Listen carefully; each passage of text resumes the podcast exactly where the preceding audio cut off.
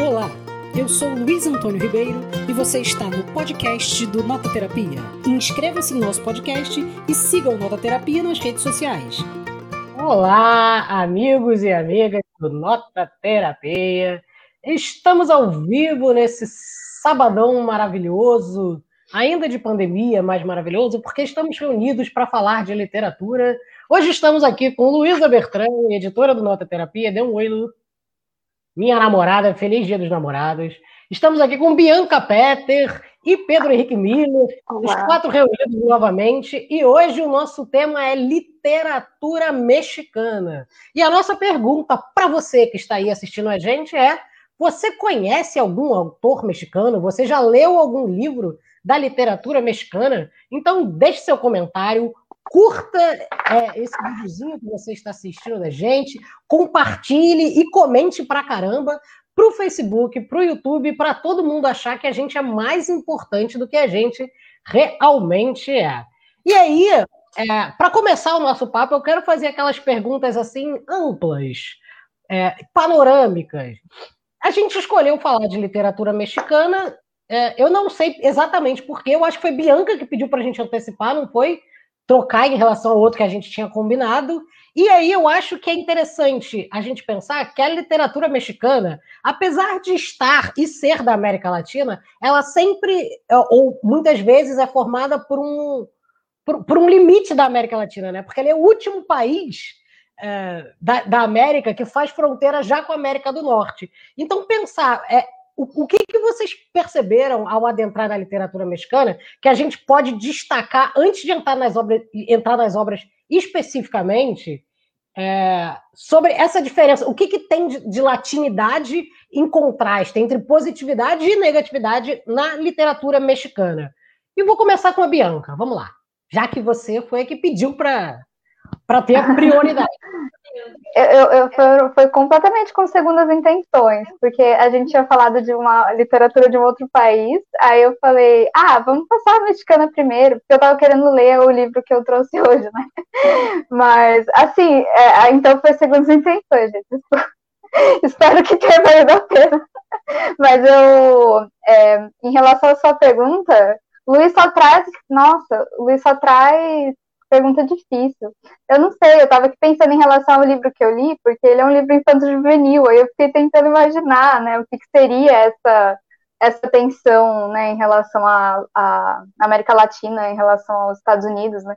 E é, é interessante isso, porque a, o México faz fronteira com os Estados Unidos, mas a fronteira não é só do México com os Estados Unidos, é meio que a fronteira da América Latina toda, né? Assim, é, por isso que até a questão do muro, né, que estavam construindo um tempo atrás, ficou tão tensa, né? Não era o muro só do México, né? Mas de todas as pessoas, enfim, que estão delimitadas, né, ou que se sentem, de certa maneira, representadas pelo México como a, a América Latina toda. É, eu só sei que quando eu li o livro, eu vou dizer isso porque é, o que é a única coisa que eu posso responder. É, eu gostei muito do livro, eu espero que isso seja algum sinal de, sei lá, latinidade ou algo assim, é, que foi algo com que eu me identifiquei, que é de ver as histórias como coisas vivas, uma coisa um pouco assim da tradição oral, sabe? Não uma coisa que necessariamente tem a ver com uma tradição, assim, é mais sim uma coisa muito viva que não está restrita só é, a uma cultura letrada e tudo. Então, é, eu diria que é isso, assim, pelo menos a minha experiência com esse livro aqui. Qual foi, o, você, livro que... O que diria? Qual foi o livro que você leu, Bianca? Ah, então, esse aqui chama O Livro Selvagem. Peraí. E tem o físico aí, eu tenho físico. Momentos. É, é, um novo momento de Bianca, né? Agora ela tem. É, é sempre um momento para mim trazer o livro físico. É o segundo livro que a Bianca compra. O terceiro, o resto todo no, no físico, o resto é tudo comprado no Kindle. é, tudo comprado no Kindle. Oi, Luiz, fala. Você e você, tem, tem, algo, tem algo a considerar em relação a essa questão da literatura mexicana enquanto literatura latina de borda, uma literatura de fronteira? Sim, poderemos dizer, não poderemos não dizer? Sim, eu acho que eu nunca tinha lido nenhum romance, eu não tinha lido nada da literatura mexicana, então foi, foi... E eu fui num clássico, né, assim, tipo, talvez no mais clássico, pelo menos, né, dos mais estudados de mundo afora, enfim, que mais influenciou a literatura hispano-americana, assim, a literatura de língua espanhola, a literatura de língua portuguesa e a literatura, talvez de modo geral, no século XX, que é o Pedro Páramo, do Juan Rulfo. Já é, comentaram aqui, ó. É. O único livro de autor mexicano que lembro já ter lido é o Pedro Páramo. E, e o Pedro Páramo tem essa vantagem também que ele é muito curto e, e é muito fundante, muito fundamental e tá. Então eu acho que mas, ao mesmo tempo, eu não sei, eu não sei se eu poderia fazer uma, a partir desse livro, apesar de ser tão paradigmático assim, mas é, se eu consigo fazer essa relação, eu teria que ler outras coisas, assim, não me sinto... Acho que só posso comentar sobre essa obra, por enquanto. Mas vou, vamos ver depois aqui, cada um fala. a gente conclui, né? Conclui, pois é. Pois é, eu também Desculpa. Eu também, a minha primeira, primeiro contato com a literatura mexicana foi para esse papo, e aí preciso dizer que acho tão legal isso, né, da gente estar tá fazendo esses, essas conversas, porque é muito gostoso ir descobrindo coisas novas para a gente vir aqui conversar. E como a gente não tem essa proposta de ser especialista de nada, é ótimo, porque a gente começa a conhecer coisas que a gente não conhecia mesmo. Então, acho que isso é uma coisa super legal e é super legal compartilhar isso aqui. Mas eu acho que a partir do, do, livro que eu li, que foi A História dos Meus Dentes, da Valéria Luizelli, eu acho que tem uma coisa muito forte que eu vejo como sendo muito latino-americana, que é a inventividade, que é uma imaginação de construir uma leitura outra sobre as coisas. E acho que isso é muito latino, porque é muito da história do colonizado, né? De, de ter que reconstruir o mundo e as coisas mais simples e mais dadas do mundo a partir de outro lugar, né? Então eu acho que nesse sentido muito latino e vou guardar para falar mais quando eu for falar especificamente do livro, porque é, é maravilhoso. Gostei muito da resposta de Luísa, porque ela já faz uma abertura ótima para a entrada do Pedro para falar do livro que ele escolheu, que foi o Pedro Páramo. E Pedro mencionou nas nossas conversas WhatsAppicas que o Pedro Páramo acabou sendo uma grande influência para Menino Borges, Menino Gabriel Garcia Marques, né?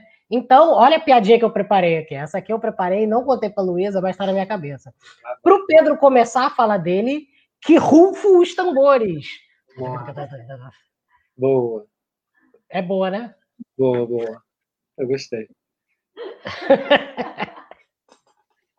é, muito, é muito difícil falar do Pedro Páramo, porque. Mas vou tentar. E, e, como a Luísa falou, né? Mais uma vez, lembrando que a gente não é especialista, ainda mais em literatura mexicana, ainda mais de um autor de uma importância muito grande. Realmente, o, o, o Juan Rulfo, apesar de só ter escrito dois livros, é, ele é muito influente e muito importante para a literatura mesmo no século XX, porque ele vai influenciar de Borges mesmo, realmente, a, a é, é, Borges e Cortázar e Garcia Marques, né, que não podiam ter escritas tão distintas, assim, é, é mas o, o, vai influenciar, ele tem uma interlocução com, com o Rosa, é, ao mesmo tempo, quando você lê o Pedro Páramo, não tem como não fazer associações com o Grande Sertão Veredas, ou os contos dele, que ele escreve no livro de contos dele, Chão em Chamas, com os contos também do, do, do Rosa, do Primeiras Histórias. É, ao mesmo tempo, é, elas não, são, não se equivalem, não, de forma alguma, são muito distintas, e é uma escrita realmente muito, muito única, muito moderna. É, mas, bom, o Juan Rulfo ele é um autor mexicano, ele nasceu é, é, numa cidadezinha chamada Sayula, que fica no estado de Jalisco, é, e ele consegue, de alguma forma, aliar esse local com o universal, de uma forma que a gente conhece muito bem, por exemplo, se for pensar no Grande Sertão Veredas, né, que está falando de um sertão, de uma, de uma coisa específica, de uma região, mas é absolutamente metafísico, né, amplo, trata de questões que não são específicas necessariamente aquele aquele recorte social, econômico, político, está falando de questões que nos tocam a todos. Então, daí sua importância. O, o, o, Pedro Páramo é exatamente isso. E o Pedro Páramo é absolutamente enxuto. Ele é um livrinho de 150 páginas, 140 páginas, depende da edição.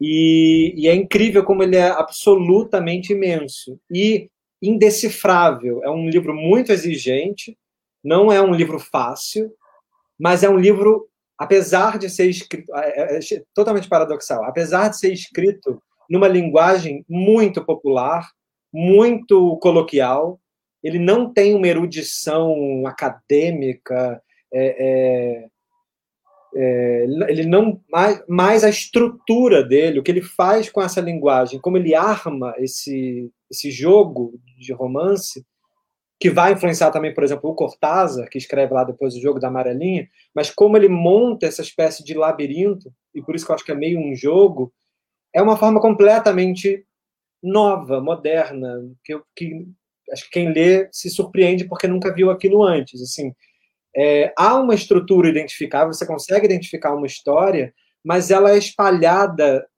é, para além da, da, linearidade que a gente reconhece, de tempo. Então, assim, tá. É, ele é escrito ali nos anos 50, né? No, no, o Pedro Páramo ele escreve em 55, e o outro livro dele, do Juan Rulfo, ele escreve em 53, que é o, o de contos. E depois ele para de escrever. Depois do, do Pedro Páramo, ele tem um, um silêncio narrativo. Também não tem como não associar, puxar para a gente e pensar num Raduan Nassar, por exemplo, que depois de escrever. Eu não queria fazer a piada, mas é impossível não fazer, é impossível. Porque Lu. se ele Páramo, depois de Pedro Páramo, eu tô aqui desesperada. Imagina que o Luiz está sofrendo. Eu tava esperando quem ia falar primeiro. Eu olhei pro Luiz, eu tinha certeza que era o momento. Só que o Luiz ficou quieto, eu falei. Hum, eu ia falar, depois de Páramo, ele para, amor. Mas ainda bem que depois ele continua, amor. Ele continua, amor. Para que, que a gente leia, amor. E só que não, ele, agora falando a real, ele continua. ele continua, mas ele continua. Ele até escreve roteiro. Tem, um, tem uma outra publicação que é roteiros que ele escrevia para cinema. Ele ia escrever um outro romance e é muito engraçado porque ficam falando. Ele diz que assim, é, você escreve um, ele dizia, você escreve um livro e aí as pessoas ficam, nossa, esse livro e ele, ele por um acaso é bem recebido. E aí as pessoas ficam, nossa, por favor, publica um livro novo, autor maravilhoso, publique esse novo livro, como se fosse um teste, né? Para falar assim, bom, se ele escrever um livro bom, vamos ver se ele é bom mesmo, né? Vamos ver o segundo livro, que aí é, é a prova. E aí ele vai e publica, um, esse autor publica um segundo livro. Aí ele fala, meu Deus, e é melhor do que o anterior. E aí as pessoas falam, meu Deus, realmente é uma grande obra-prima, ele é um grande escritor. Autor, por favor, publique o terceiro livro. Ou seja, ele dizia, é como se as pessoas quisessem que esse autor fracassasse, porque só quando ele fracassar é que as pessoas vão ficar satisfeitas. E aí ele fala, não, o autor prefere não continuar escrevendo. E aí ele para. Aí com 100% de aproveitamento. Pois é. Mas é porque a chance dele piorar é muito grande, né? Sempre. Mas é curioso porque ele para também de escrever, é, meio que prometendo que ele ia lançar um outro livro. Ele tem uma promessa de um terceiro romance, de um segundo romance, que nunca aconteceu. Inclusive, ele diz que ele destrói antes de morrer. Mas ele dizia que ele também mentia muito, sobre tudo. Então, que não era para ninguém acreditar nele, é, porque ele mentia toda hora. Ele era um autor, a Susan Sontag tem um ensaio sobre o Pedro Páramo, e ela diz que ele era um escritor discreto, que ele era muito taciturno, que ele era cordial, mas ele era muito meticuloso, muito culto, apesar de não ter tido uma educação assim formal, mas ele era muito culto, ele era um leitor ávido, ele e um leitor sem pretensões, por isso também esse silêncio. É, ela diz que ele ele é um, um homem que às vezes parece se querer invisível e que isso parece que é também de certa forma uma espécie de continuidade da literatura dele, porque ele é um autor muito econômico, né? Não à toa essa essa enxugada de, de, de, publicação, né, quase mínima. A obra dele completa é isso aqui, ela tem essa grossura de nem 400 páginas, isso é, são os dois livros dele reunidos num volume só. E, e apesar de viver até 1986, o Pedro Páramo é o livro dele de, dos anos 50, que é o único que ele, o único romance que ele publica. E podia ter entrado no autor de uma obra só, né? Podia, de um, no caso são duas, mas uma de contos e outra de romances. Podia dar uma roubada e dizer que realmente é só um romance. E, bom, o Garcia Marques diz que esse livro é o livro, assim, da, praticamente o livro da vida dele. Diz que esse Metamorfose foram fundamentais para definir a escrita dele. Então, ele é um livro que as pessoas consideram como se fosse um, um precursor do realismo mágico que acaba, né, o realismo fantástico, que acaba tomando ali o segunda metade do século XX nos autores, na cena né, dos autores é, é, latino-americanos. E realmente, quando você vai lendo o livro, não tem como você não pensar em certa estruturação também dos 100 anos de solidão, apesar do Garcia Marques seguir a linha em frente, né? Ele pega de um ponto e vai adiante, mesmo que ele vá somando muitos narradores, muitas histórias, né? Muitos pontos de vista e, e tal. O, o, o Juan Rulfo faz uma coisa, eu acho que é um pouco mais.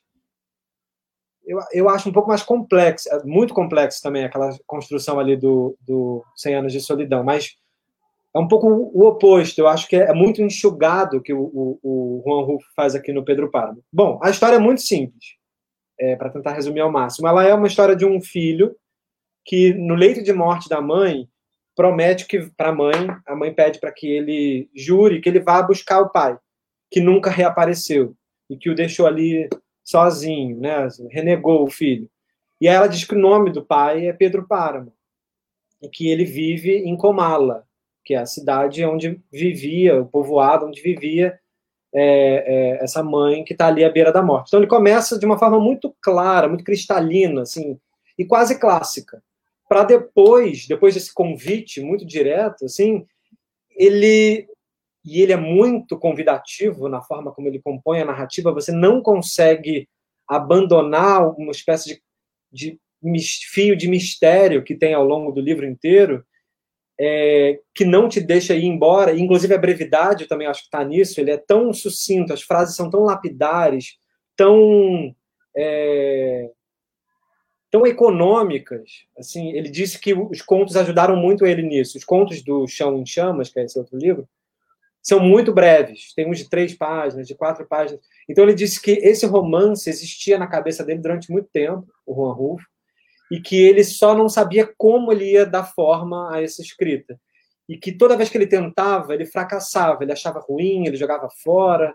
É... e aí ele, ele disse que quando ele achou, ele ficou revendo inúmeras vezes e ele, e ele, chamava, dizia que era uma literatura, como é que ele falava? Que era quase que uma literatura de, anula, de anulação.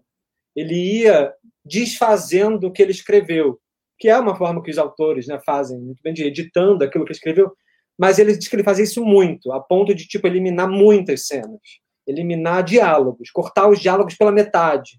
Então, quem lê o Pedro Páramo tem essa impressão também de que às vezes as peças não são completas elas estão, de certa forma, tão é, é, é, partidas, né, assim, cortadas, eliminadas, suprimidas, que é um livro sobre supressão, assim, sobre realmente o silêncio. Daí também eu acho que o silêncio que ele tem posterior à obra é muito significativo, é quase também uma continuidade dessa. Ele continuou cortando, né? Ele continuou cortando tanto que ele não escreve mais. E ele nunca viveu da literatura, Inclusive, quando ele publica, o Pedro Páramo ele não fica imediatamente famoso, apesar de algumas décadas depois ele já se tornar em vida uma obra-prima da literatura mexicana. E aí, enfim, o, o protagonista, que chama Juan Preciado, vai a Comala para poder encontrar o seu pai, Pedro Páramo. No caminho, ele descobre com um outro camarada, assim, que ele pega na estrada, ele pergunta, opa, você sabe onde é que fica Comala? Ele fica, não, é para lá, ó, tá vendo aquelas montanhas ali, esse, essa distância aqui entre essas montanhas, é, ali, é para lá. E é para baixo. Tem essa coisa de que Comala você tem que descer para chegar. E ele fala: olha, é muito quente.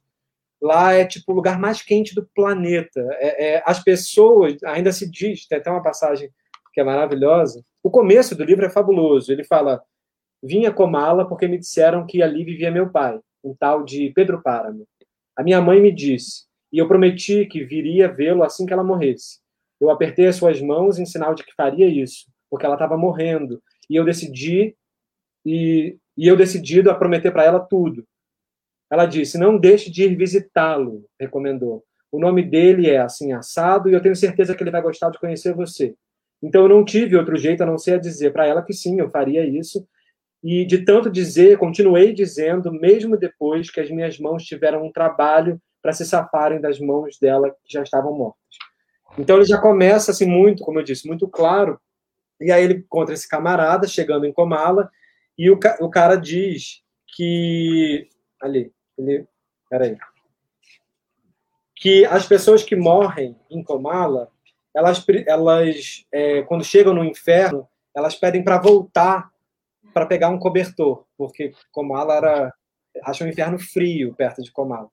E aí, então já começa também com essa ideia de que os mortos, ele já, ele já introduz Comala com os mortos, né? Assim, quem morre em Comala volta para pegar o cobertor.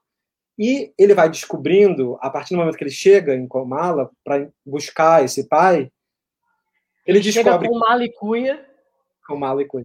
Ele ele chega com esse camarada, ele descobre que esse amigo lá da estrada também é filho do Pedro Páramo. Então ele descobre que meio que todo mundo é um pouco filho de Pedro Páramo, porque Pedro Páramo meio que comeu todo mundo em Comala, ou estuprou muita gente em Comala, e é, deixou um monte de filho solto por aí. E quando ele chega lá na cidade, ele encontra uma, uma mulher, tipo uma dona de uma pensão, assim, e ele, ele diz que a cidade é muito abandonada. E ele descobre que essa moça com quem ele está falando já morreu. E falando com ela, ele descobre que o cara que disse para ele onde fica a cidade também já estava morto. Então ela, ela, reconhece quem era o cara. Ela diz: Não, mas esse homem ele é surdo, ele não ouve nada. Aí ele fala: Não, mas ele ouvia tudo que eu falava para ele, ele me mandou vir para cá. Ela, não, mas ele parou de falar a partir do momento que ele ficou surdo a gente fez umas festas, soltou uns rojões de comemoração e ele ficou surdo. Aí, ela, aí ele fala, mas não, mas ele ouvia tudo que eu falava. Ela, é, mas ele morreu, né? Você sabe que ele morreu. e, aí ele vai todo mundo da cidade tá morto, inclusive o próprio pai. E aí, spoiler, desculpa, mas isso não estraga em nada a história. Inclusive, isso também está lá no início da história. Mas um outro spoiler maior, mas não, não compromete a leitura, é que ele também, em algum momento da história, morre.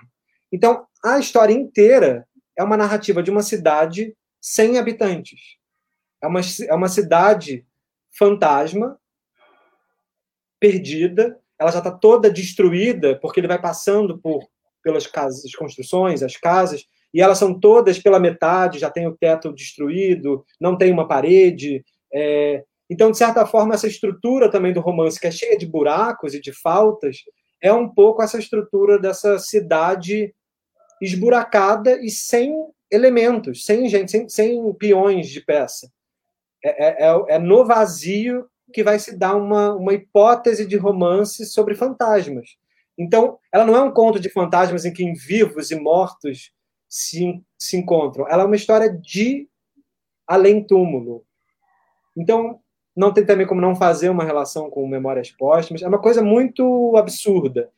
E a, todos os capítulos são como se fossem, é, por isso que eu falo que é muito complexo, são vozes dessas pessoas já mortas que vão transitando entre presente e passado. Então, às vezes, você fica completamente perdido sobre se aquilo está se dando agora e o agora todos estão mortos, ou se eles estão relembrando alguma coisa de quando eles já foram vivos. Então, no passado, você tem o Pedro Páramo jovem, como ele se tornou um grande coronel, como ele dominou aquela cidade por completo, como ele virou um grande tirano, como ele explorou aquela, aquele povoado todo muito pobre. Você descobre que o padre, que é o padre Renteria, ele era a, a, um fascínora, não valia nada, se vendia ao dinheiro desse coronel, e por causa disso ele teve que acabar é, benzendo o filho do Pedro Páramo, que também era um, um fascínora, que também era um estupro. O, o, filho do Pedro Páramo mata o, a sobrinha, é, mata o irmão desse padre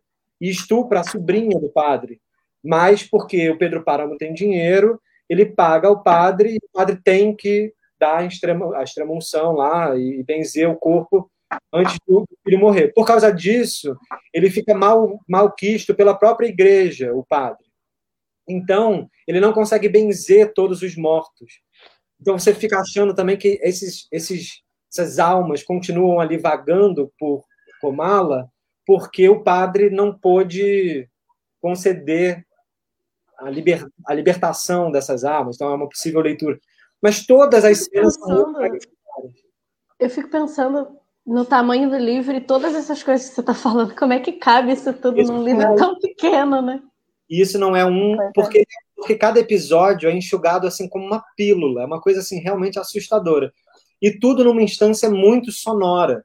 Só para fechar, porque eu já fiquei horas um pouco falando, mas é, essa dimensão do som da cidade e do som do silêncio, tem inúmeras descrições no livro, aqui infinitas, em que ele descreve o som do silêncio. Ele fala: Notei que a sua voz, ele está falando daquela primeira moça que ele encontra lá e que é a primeira morta que ele vai entender que é uma pessoa morta. Ele fala: Notei que a sua voz era feita de fiapos humanos, que a sua boca tinha dentes e uma língua que se travava e que se destravava ao falar, e que seus olhos eram como todos os olhos de todas as pessoas que vivem sobre a terra.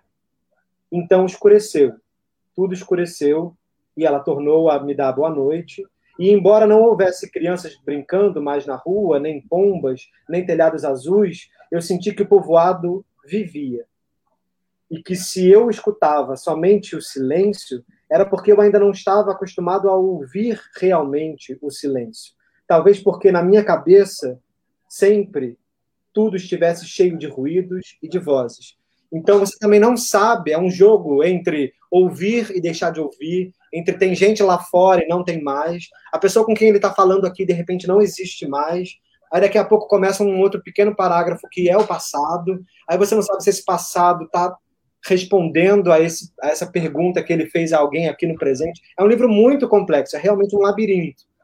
Mas ele, ao final da, da viagem, dessa curta e intensa viagem, você consegue fazer um panorama sobre essa história inteira, inteira, você quase como se conseguisse peças, as peças todas. Mas, o labirinto, né? Mas essas peças são faltosas. Você não é um livro que ele pede quase que imediatamente uma releitura. O Garcia Marques tem essa esse caos famoso de que ele quando ele leu pela primeira vez, ele ficou tão fascinado e que ele terminou num dia, numa tacada só, porque é um livro curto, e que ele imediatamente leu de novo. Então ele leu num dia duas vezes o Pedro Paro. E, e eu consigo entender completamente, porque a partir do momento que você vai fechando algumas, alguns links, você volta e vê que essas, essas relações são tão esburacadas que elas, elas, elas permitem um milhão de outras associações. E sempre a partir dessa ideia da sonoridade, do silêncio. Ele fala: essa cidade é cheia de ecos. Parece que estão todos trancados no oco da parede ou debaixo das pedras. Quando você caminha, você sente que vão pisando novos passos. Você ouve rangidos, ouve risos. Umas risadas já são muito velhas, como cansadas de tanto rir. Há vozes desgastadas pelo uso. Você ouve tudo isso. Eu acho que vai chegar um dia em que todos os sons se apagarão. Teve um tempo em que andei ouvindo durante muitas noites o rumor de uma festa. Os ruídos chegavam até a terra de Média Luna. Média Luna é esse território todo do Pedro Parra. Cheguei perto para ver aquela algaravia e vi isso que estamos vendo agora. Nada. Ninguém. As ruas estavam solitárias como agora. Depois, então, eu deixei de ouvir a festa. É que muita alegria cansa. É, enfim, então sempre tem, tem uma festa vazio, tem gente, mas são fantasmas. E aí tem uma hora que você descobre que esse narrador, quer dizer, um dos narradores, porque as vozes vão se multiplicando. Tem horas que você vai ouvindo coisas do romance que você não sabe quem é que está falando. São só vozes. Então, então como ele já ouve, ele ouve um casal, aí descobre que esse casal é um casal de irmãos, então tem um incesto. Então, são pequenos causos, é quase como se ele também fosse recolhendo, meio ao modo rosa também, causos, causos que se ouve no, no, no, numa cidade, num povoado, histórias que ele ouvia na infância, um relato de um vizinho, é, e, e, e, vai trocando essa voz narrativa. Então você não sabe se quem está falando é o narrador contando o que alguém disse, se é alguém falando. É muito, muito maravilhoso. É um, um livro assim sobre sobre o espaço, sobre a falta, sobre a morte, sobre inúmeros temas. Assim, o, o Juan Rulfo dizia: na minha vida há muitos silêncios, e por isso que na minha escrita eu não consigo não falar sobre o silêncio. Eu não consigo não silenciar dentro da minha escrita.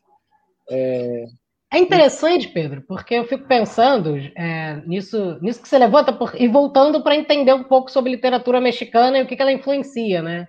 E aí a gente junta isso que a Bianca falou, porque o, grande parte do México foi sequestrado, né?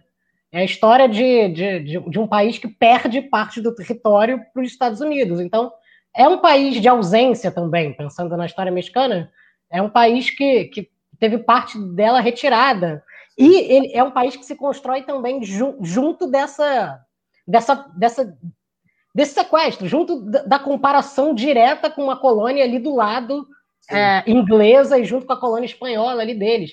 Ao mesmo tempo, o, é um dos primeiros lugares onde, onde a América é descoberta e tal. E aí você me conta isso, a primeira coisa que eu penso é assim, pô, que puta man... que lugar maneiro que o, que o Rufo escolhe para construir a história. Porque a partir do momento que você coloca isso numa cidade que é deserta, que, que, que é uma cidade de deserto, que é mais do que uma cidade deserta, é uma cidade de deserto, porque as coisas ou são ausentes ou estão destruídas, é, é o melhor espaço possível para você contar a história de um país, né? E aí, quando você pensa para contar a história da América Latina, essa história de ausência, aí faz todo sentido pensar no 100 anos de solidão, que é a história de um lugar em que se constrói porque é imaginário e, que começa desértico e vai sendo construído até ser destruído, né? Mas é, é, é muito curioso, a partir do que você falou, Luiz, que ele bota o passado. Então, de certa forma, o passado é cheio de vivos, o passado tem toda a história do Pedro Páramo, o passado tem a infância dele, como ele se tornou. Esse... Você tem os fragmentos do que relatam a vida é, então, é, essa, essa festa que estava tendo, como ele narra também, tipo, aqui estava tendo uma festa, mas quando eu fui olhar, não tem mais, está vazio, não tem ninguém. É, aqui havia uma pessoa, agora é que não tem mais.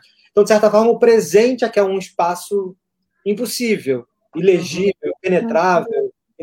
Mas o passado não, assim, o passado pode se relatar sobre alguma coisa. Nesse sentido, tem alguma, alguma coisa até da, do movimento de narração, de como, né, como se pode você pode narrar sempre algo que você viveu, que aconteceu. Narrar algo agora é que é difícil. Assim, olhar para o presente é que é vazio. Então, se eu paro para escutar agora, talvez, talvez só escute o silêncio. Assim. É, e é muito, é muito incrível também como ele influencia o Garcia Marques, que é tão descritivo, que é tão narrativo, que, que dá tanta, tanta. Não à toa o termo realismo mágico puxa faz alusão a um movimento literário como o realismo. O realismo é absolutamente descritivo, com listas é, é, imensas, onde, onde, as descrições são demoradas, são longas, geralmente são livros longos, extensos. Aqui é um pouco o oposto. E, e é curioso esse livro ser tido por alguns como um precursor do realismo fantástico, porque, por um lado, é, ele é um pouco o oposto, ele é, a, ele é quase que o, o Beckett do realismo fantástico. Assim, é um pouco a secura narrativa, linguística é, dessa, dessa, inclusive dessa, dessa dita riqueza, riqueza cultural, riqueza de É história. quase um mundo desencantado, né? Um mundo desmágico. Ele chama de inframundo, que eu acho muito bonito. Inclusive para pensar a ideia também de uma descida ao inferno, de uma como, como essa comala que fica abaixo eu lembrei da invenção de Morel, do Bioy Casares, por exemplo. Sim. Que tem essas figuras projetadas também, né? Eu não li o, o Bioy Casares ainda. Mas... Que, que, é de uma figura projetada. É um cara que está numa ilha, exilado lá, e ele vê figuras que são projetadas e vê essa repetição como se fossem presente e tal. Tem a ver Sim. também. É uma imaginação de inframundo mesmo. Sim. Enfim, então é um livro riquíssimo, riquíssimo. É um livro musical, é um livro eu, eu penso em um milhão de, de, de, de, não só de autores do modernismo, Virginia Woolf, Joyce, todos, o próprio Beckett. É, ao mesmo tempo é algo completamente distinto, também sobre uma sobre uma, uma relação com a religião, com o medo, com o poder, com o coronelismo, com a pobreza, com as questões familiares, com as estruturas sociais, né, com com a loucura, com o trabalho, com a comida, com o incesto, com a produção local. São um milhão de temas dentro de uma obra de 100 páginas, cento e pouquitas páginas. E aí a Susan Sontag, só para fechar, fala uma coisa que eu acho que é maravilhoso, que é para que querer esperar outro livro de uma pessoa que escreve uma obra-prima com essa concisão? É, ela diz, parece que a gente fica querendo que alguém escreva mais, é, produza mais, mas geralmente quando alguém, quando a gente quer que alguém não pare de escrever, é porque a gente quer que a pessoa escreva um livro para ser eterno.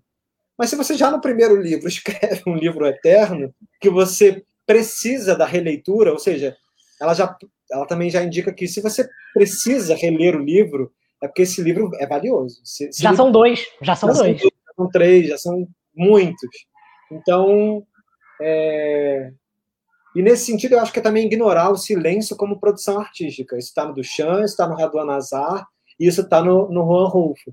É, é, é, o vazio. O silêncio também é uma produção. O silêncio também quer dizer alguma coisa, né? ou muitas coisas, dentro da obra e para depois, quando ele realmente suspende a, a, escrita. Eu acho que essa não escritura também, depois do, de uma obra tão valiosa, é, é, é muito bonito também. então, olha só, dois trocadilhos aqui para a gente passar. Primeiro, tá para Nassar, outro Juan Rulfo, essa é a primeira. E a segunda, a gente disse que não tinha nada sobre Dia dos Namorados, mas claro que tem, porque é o Pedro Paramor. É, Paramor. É? E, e aí. Tem, tem, muito, tem história de amor também no Pedro Páramo, porque ele. Viu? Então tem tudo a ver. Ele, ele era muito apaixonado pela Suzana, que é a pessoa por quem ele realmente se apaixona, apesar dele ser um crápula e, e, e abusar de todas as mulheres do, do, do, do, povoado, ele se apaixona por uma, que é a Suzana. E ela, só que ela enlouquece e ela, ela, ela fica doente, então ela não consegue acordar. Toda hora que ela fica acordada, ela está em crise profunda, ela se contorce, ele diz como se fosse uma minhoca na terra. Ela é, ela é uma pessoa que padece de muitas dores. E, e o, o, romance inteiro ele não é nem um pouco, ao contrário do que eu acho às vezes um pouco do realismo mágico. Vocês veem que eu tô, eu sempre vou dando umas chutadas um pouco no realismo mágico, porque não é realmente o gênero que eu mais amo. Mas é porque eu acho que ao, ao contrário do realismo mágico, ele não fica colorido maravilhoso. É um pouco o oposto. É triste, é sombrio, é, é, é indecifrável, é inevoado. Então, eu acho que é um pouco infra-realismo mágico também, para usar a ideia do inframundo. Acho que é um pouco um realismo mágico no negativo, assim, sabe? Com, com muito mais lacuna e, e, e névoa mesmo, é muito mais rarefeito do que com aquela multiplicidade de frutas, sabores, maravilhas que é, sei lá, o Garcia Marques, por exemplo, de quem eu gosto também, mas achei o Juan Rulfo, entendi que o professor é, é, é, talvez seja melhor que o aluno nesse caso. É, eu consigo, eu consigo concluir disso que você disse, que é é melhor porque o romance como um gênero em crise é melhor quando está em crise do que quando está no seu auge desfilando. É. E para fazer a passagem para o próximo livro, eu vou passar para a pessoa que escolheu o livro do senhor, que é um vegetal. Ou seja, o livro Selvagem, que a Bianca escolheu, de Juan Viloro. É, Bianca, conta aí pra gente do Juan Viloro e conta aí desse selvagem aí. Ah, então. É, esse livro, o livro Selvagem, em espanhol, El Libro Salvaje, de Juan Villoro, né? Aquela que em grego. Eu descobri primeiro o autor, porque ele é um autor contemporâneo, e ele tem uma produção assim de crônicas e de assim de livro em geral, né? Tanto livro reportagem quanto de ficção, quanto ensaios, enfim, que é enorme. Ele é um autor que acho que tem uns 64 anos só, então para para né, para a idade que ele tem, ele na realidade a gente fica pensando nesses autores que escreveram tão pouco, né? E o Vior é interessante porque eu também acabei conhecendo ele por acaso, por conta de uma é, disciplina que estou fazendo, que adoro quando eu consigo fazer disciplinas, descobrir autores e trazer para os papos, né? É, ele tem um, uma coisa da linguagem dele que é muito despretensiosa, assim, aí é interessante porque, na verdade, ele é um autor com muita bagagem teórica, né? Mas ele coloca, ele faz, ele tece os textos dele misturando, assim, esses autores teóricos com uma é, com a ficção, ou às vezes com a não ficção, de uma forma casual, assim, né? Não é aquela coisa, olha, estou citando um grande autor agora. Presta atenção, vocês estão prestando atenção? Olha isso aqui, olha essa citação a Kafka, ó. Né? Não é assim, é uma coisa muito é, na sutileza que eu acho muito, me dá assim um frescor muito grande. E eu, já, e eu só tinha, na verdade, antes de, antes de ler esse livro, eu só tinha lido algumas crônicas dele, é, por conta justamente dessa disciplina, e eu já tinha achado isso muito interessante. Esse frescor, essa coisa assim de parece que trabalhar mesmo uma uh, uma simplicidade das ideias, uma coisa bem cristalina, usando um, uma, uma palavra que o Pedro trouxe, que me remeteu a, ao texto dele. E esse livro, o livro Selvagem, ele, ele livro Selvagem, ele é, na verdade, infanto-juvenil, e ele é o único livro desse autor publicado no Brasil, o que me deixou muito bolado. Então, eu li um outro livro dele é, que em espanhol e por, a, a, aliás abençoou o Kindle, né? Porque o Kindle tem tradução, tem dicionário junto, então se não fosse o Kindle, né? E é incrível você poder ler o livro na língua original, mas às vezes a gente tem uma dificuldade, né? E, enfim, o livro Selvagem é um livro infanto-juvenil que é publicado pela Seguinte, né? Que é o selo jovem da Companhia das Letras. E conta a história de um garoto chamado Juan, que mora na cidade do México, cujo pai é um engenheiro muito, muito é, bem sucedido, assim, ele constrói pontes é, é, que levantam, esqueci o nome, é, ele é, espe... é pontos suspensos, suspensos? Levadi, é, elevadi, elevadiça, é. Ponte elevadiça. É. Ele é especialista nisso, o pai dele, né? Então ele é um, um, homem bastante importante, que ele admira muito o pai, né? Que é um, um cara bastante sóbrio, assim, e tal, que ama muito o filho. Ele tem uma irmã também, chamada Carmen, enfim. É, só que acontece uma coisa chata, que é que o pai e a mãe vão se separar, e a mãe tá em frangalhos e fumando, e tem toda uma história de por que, que eles estão se separando, e, né? E como, na verdade, o Juan é um garoto de 13 anos, uh, que acabou de fazer 13 anos, então ele está saindo da infância, indo para a juventude, ele fica querendo se diferenciar da irmã, que é uma criança, ele fica pensando, ah, ela faz essas coisas de criança, eu não sou mais criança, aquelas coisas, né? Mas é engraçado porque ele fica tentando é, conhecer a. É, tentando salvar a família um pouco, e ele não sabe como fazer isso, né? Então ele gostava muito do pai, aí o pai tá fazendo mal pra mãe, ele ficou, é, por que, que ele tá fazendo mal pra minha mãe? Então eu estou numa posição complicada com o meu pai. Chega as férias e o Juan queria só ficar com a mãe dele, né? Ou brincar com colega. Só que aí a mãe acaba obrigando ele a passar as férias com um tio super excêntrico, que é o irmão do pai dele, na verdade, chamado Tito, que é um cara que o Juan sempre achou muito assim estranho, né? Ele tinha uma casa, tem uma casa enorme, com uma biblioteca enorme, não, não mora, não tem filho, não tem esposa, mora lá, isso nada. Ele fala, não faz ponte, isso é absurdo. E aí fica, ai meu Deus, que saco ter que passar as férias com meu tio, ah, que é no centro da cidade, né? Então, no, no, na cidade do México, então é um lugar assim que tem umas casas bastante tradicionais, né? E o tio é, é realmente um sujeito excêntrico, mas ele ama o sobrinho. E ele é excêntrico no sentido de que ele passa o dia inteiro lendo, né? E ele sabe de muitas coisas. E ele, ele é tão envolto de tantas informações, de, é tudo tão interessante para ele, que ele tá o tempo, a cada conversa com o Juan é uma referência literária, é uma coisa efervescente, assim, o Juan fica tipo, nossa, cara chato, né? Nossa senhora, o cara nem respira Ai, direito, e aí ele, ele, o cara nem respira, né? Ele fica lá, ele fica, então é, ele ama o sobrinho e ele quer é, que o sobrinho se sinta em casa, né? Naquele, naquela casa enorme, com aquela biblioteca enorme. É, e ao mesmo tempo, ele é um, é um cara que não, tem, não quer. Ele é um sujeito excêntrico, mas que não fica passando essa ideia de alguém muito inteligentão, assim, ele tem. Ele gosta muito de, de um chá específico agora, esqueci qual que é mas assim, faz ele fazer muito xixi. Então ele vai lá, conversa com o Juan, ele solta uma frase de efeito e fala, ah, eu tenho que fazer xixi agora. O Juan fica, mas que, que é isso, tio? Você não terminou sua ideia? O que está acontecendo? Então, o, o livro tem essa, essas coisas muito engraçadas, assim, é muito engraçado. E o, o, o rolê da, da biblioteca do tio dele é que o tio realmente ele vive solitário, mas ele não vive solitário, porque para ele os livros são seres. E, e, na história, os livros são seres, entendeu? E aí o que me faz pensar que talvez não seja tão. que não é tão fantasia, assim, sabe, a maneira como eles falam dos livros. Então tem uma coisa que o tio dele fala que é incrível, né?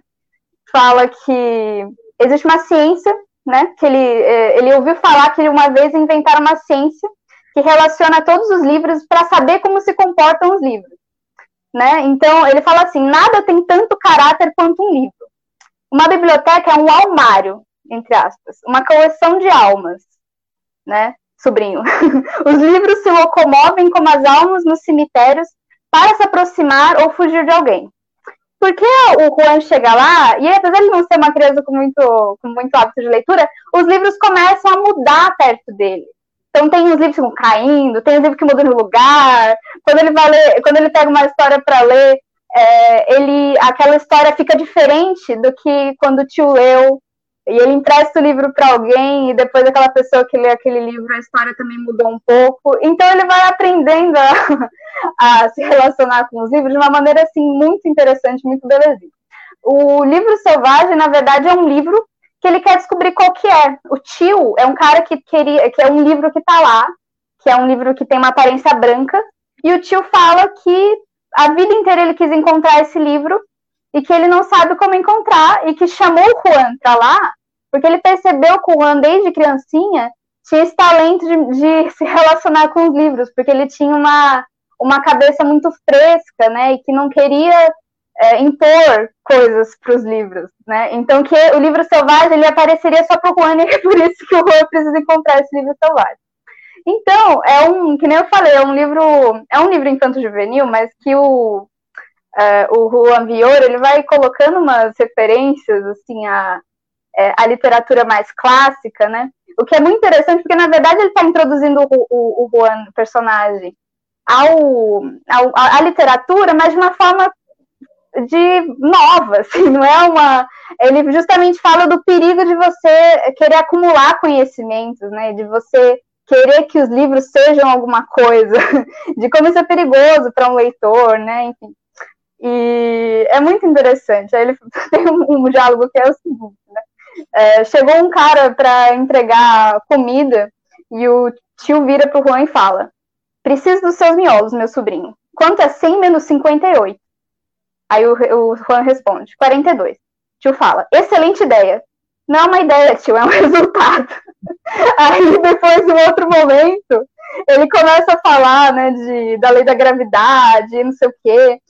Aí ele fala, de, ah, não, então, né? Você sabe do Newton, Newton inventou a lei da gravidade. Eu acho que isso você já sabia, você é muito inteligente, você conhece tão bem o número 42. então o livro tem uma coisa assim que o tio é meio criança também, né? Ele também tem uma relação de frescor com os livros. E aí vira um encontro muito interessante. E, gente, nossa, eu não queria terminar de ler esse livro, porque ele foi tão importante, eu acho, para me fazer pensar na, na minha própria relação, sabe, com com as histórias, assim, né? Eu tava falando das referências, eu, o trechinho que eu mandei no grupo, que ele fala dos cronópios, né? O tio faz uma receita uhum. que se chama cronópios, né? Que ele fala, ah, eu me inspirei nos contos do Julio Cortada, porque aí o, o tio ele acaba se inspirando em livros para fazer receitas e aí ele inventa os cronópios. E ele fala, ó, você precisa tem aqui um cronópio salgado que lembra o passado, tem um cronópio doce que lembra o, o futuro. Aí o menino come um cronópio doce e um cronópio salgado, mistura na boca e fala: Nossa, os dois misturados têm um gosto péssimo, muito ruim. Né? Aí ele fala assim: Não, é porque você misturou, você está misturando o futuro e o passado. Então acaba que a, o gosto que você tem na sua boca é o gosto do presente, e o gosto do presente nunca é definido, só o futuro e o passado são definidos. Então o livro tem dessas, assim, tipo, você tá lá lendo, é uma diversão, aí tem umas coisas assim que você bate. Bate, é assim, ele fala que o doce é, é o do futuro. O açúcar do futuro é a coisa mais linda do mundo. O açúcar e eu fiquei com futuro, vontade é... de dar esse livro para minha irmã. Eu tenho uma irmã de 14 anos e que está gostando de ler. A gente isso. deu um Kindle de aniversário para ela mês passado. E estou com vontade de dar esse livro para ela, porque parece maravilhoso. Livro, é, livro aliás, sobre livro para criança, eu acho tão convid... eu, eu era muito fã de Desventuras em uhum. Série, porque o personagem do Klaus, lá dos irmãos, dos três irmãos lá do Desventuras, era aficionado por livros. Então, sempre que você encontra. E eu não tinha uma referência de, uma, de, um, de bibliofilia é, na, uhum. na infância. Então, aquele personagem era o meu guia de amor por bibliotecas e ter uma biblioteca imensa e de escrever. Para mim, era tipo uma experiência meio pré mini Borges, de você poder imaginar bibliotecas e o que, que os livros podem trazer e os mundos que eles podem inaugurar. Não, não, não. E isso, para criança, eu acho tão convidativo, inclusive para que o hábito seja, né, sei lá. É, e eu acho que a literatura infanto-juvenil tem um negócio que é genial, é, e que às vezes me parece até mais genial que, que às vezes a literatura de adulto, porque ela tem uma despretensão com a inteligência que muitas vezes faz ela ficar mais inteligente. Enquanto ela estava falando, eu estava lembrando de um livro do Assis Brasil, que foi o cara que eu fiz meu doutorado, que chama Os Nadinhas, que o Assis Brasil falou que uma vez ele abriu um livro dele, tinha um bichinho muito pequenininho, que ele fechava o livro e não matava. Porque ele era tão pequenininho que ele não conseguia matar. Aí ele escreveu um livro chamado Os Nadinhas, sobre uma família de bichinhos que vivia dentro de um dicionário em cima da, de palavras. Então ele vivia ah, em cima Deus. de palavras e ficava. E só que ele, ele ficava. Era um grupo, como é que chama? Que fazia êxodo das palavras de uma palavra para outra. Então morava em várias palavras. Não, uhum. Eram nômades. até, até, que eles resolvem sair do dicionário, porque eles achavam que o dicionário tinha as palavras muito não tão boas assim, e vão morar dentro do Quixote. E aí passam a viver a aventura do, do Quixote. E são os nadinhos. Então eu penso assim, gente, com essa história infantil, ele consegue dizer tanta coisa. A mesma coisa do, do Vilouro, né? Me parece que esse livro selvagem é, é ao mesmo tempo a biblioteca de Babel do, do, do Borges, é o Le Livre do, do putz, Mallarmé, enfim, são, são esses projetos de uma literatura que a gente não conhece, de uma literatura é, é, que a gente precisa encontrar, a biblioteca para além do acúmulo de livros, né? A biblioteca pelo facinho o... dos poucos. Assim. O tio dele, ele, ele considera os livros, é um ecossistema, né? Assim, é uma floresta aquela biblioteca. Então, ele separa, as sessões que ele separa tem nomes muito engraçados, assim. Tipo, ele não separa, tipo assim, livro de romance, livro não sei o quê. Os livros são separados assim, cães magníficos, motores que não fazem barulho, átomos bobos. Aí o Juan chega naquilo fica, tipo assim, ele, ele vai, tipo, gente, o que, que vai ter no livro, no, na seção átomos bobos? Vou ver. Então ele vai conhecendo os livros por conta disso, assim, por essa, por essa visão única do tio, né? De que é de reconhecer a natureza dos livros, que eu acho maravilhoso. Aí, só para finalizar, tem uma parte muito interessante que ele só joga, assim, no livro, que o Juan tá loucão caçando o livro selvagem, ele fica tentando descobrir as estratégias para encontrar o livro. Aí ele pergunta pro tio: Ah, você acha que o livro voltou para lá? Que era um determinado lugar, num determinado momento da história, não vou, não vou falar, né? Aí o tio responde: É possível. Os livros são insistentes, por isso eles se tornam clássicos. E aí volta o, o, o, o diálogo normal. E eu achei isso incrível. Eu falei: os livros são insistentes por isso ele se torna clássico. Então o tio, ele tem essa pra... uma, ele tem uns aforismos na, na, na, manga, assim, que ele vai jogando pro Juan, que eu acho muito interessante. Então, para mim, trouxe... Não tem a responsabilidade de, que o aforismo seja, seja totalmente encaixado dentro da história, né? E tem uma é, liberdade é, de, de, de, desrespeito à própria história, porque é um mundo que ele inventou, que é totalmente imaginativo, e que ele pode fazer isso, né? Vamos Sim. fazer um dia, um dia de literatura infantil e juvenil, mas com, com bons livros. Nossa, vamos. O super amo. Quem é, que, quem é que deu a ideia de fazer do Vagalume? Foi Bianca, não foi? Fui eu. Nossa, gente, vamos fazer algo assim, envolvendo isso. Vai ser muito legal. Nossa, eu vou amar. Bom, então vamos, vamos passar para a nossa terceira obrinha do dia. E é um livro que, olha, eu tenho que dizer que enquanto eu estava olhando alguém, alguém lendo, eu só ouvia risadas. Eu nunca vi uma pessoa rir tanto lendo um livro. E eu não consegui entender até agora por que estava gerando tantas risadas, porque eu preferi não querer saber, porque eu queria ouvir aqui e depois ler. E Luísa vai falar de A História dos Meus Dentes, de Valéria Luizelli. Ah, antes, antes de você começar, Lu, eu quero só ler os comentários de pessoas que botaram aqui, que olha, o Fernando Mapa disse: Eita, nunca li nada do México. Valeu os poemas soltos do Otávio Paz, todos na aula de literatura da escola, mas lembro do amor da professora por esse autor. Claro que vale, Lara. Maravilhoso. Um, é, um grande Paz. mexicano. Um grande teórico também, né? Pronto, é, eu tinha lido Otávio Paz. É, eu falei também que nunca tinha lido nada de México. Sou que nem o Fernando. E aí o Javier disse assim: Olá, amigos, sempre bom ver vocês. Um bom livro que me, fez, me faz ler mexicano como água para chocolate, Laura Esquivel, sempre bom ver. A Laura Esquivel, que é essa romancista, né? O Como Água para Elefante fez muito sucesso, depois foi também né, do realismo mágico, né? Água para chocolate, isso. E... Elefante também. Isso, eu confundi. Mas, mas que também foi traduzido para o cinema e também fez bastante sucesso.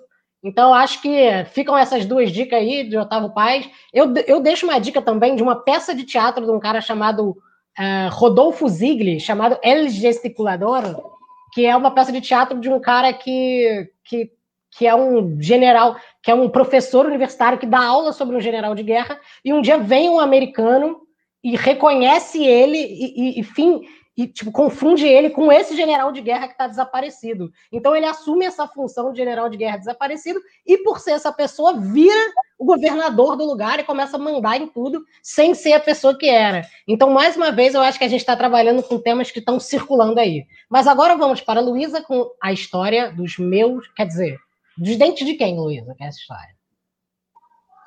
Dos dentes de Gustavo Sanches Sanches. que é o personagem principal desse livro.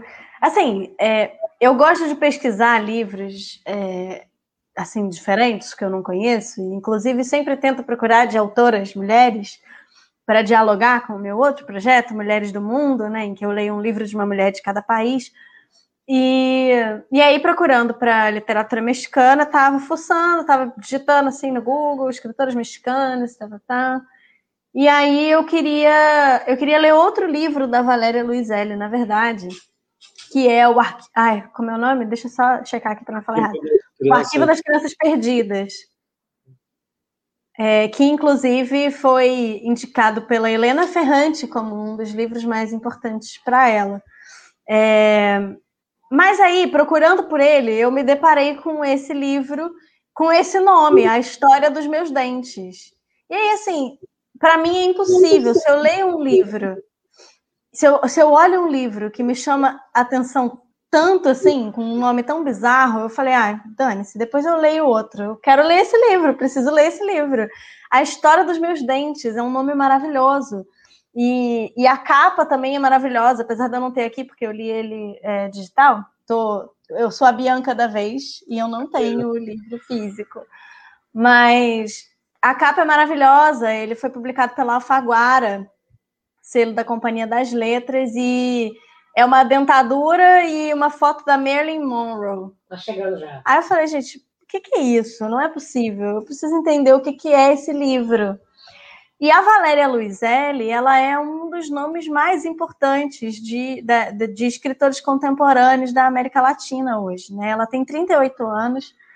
Aqui, ah, pronto, aí a capa, né? Que é, é tipo a boquinha da Marilyn Monroe e a Marilyn Monroe. Uh, e, e eu, eu, não consegui entender qual era a relação da Marilyn Monroe com a história dos dentes, e isso foi me deixando assim. Ai, eu preciso saber o que, que é isso.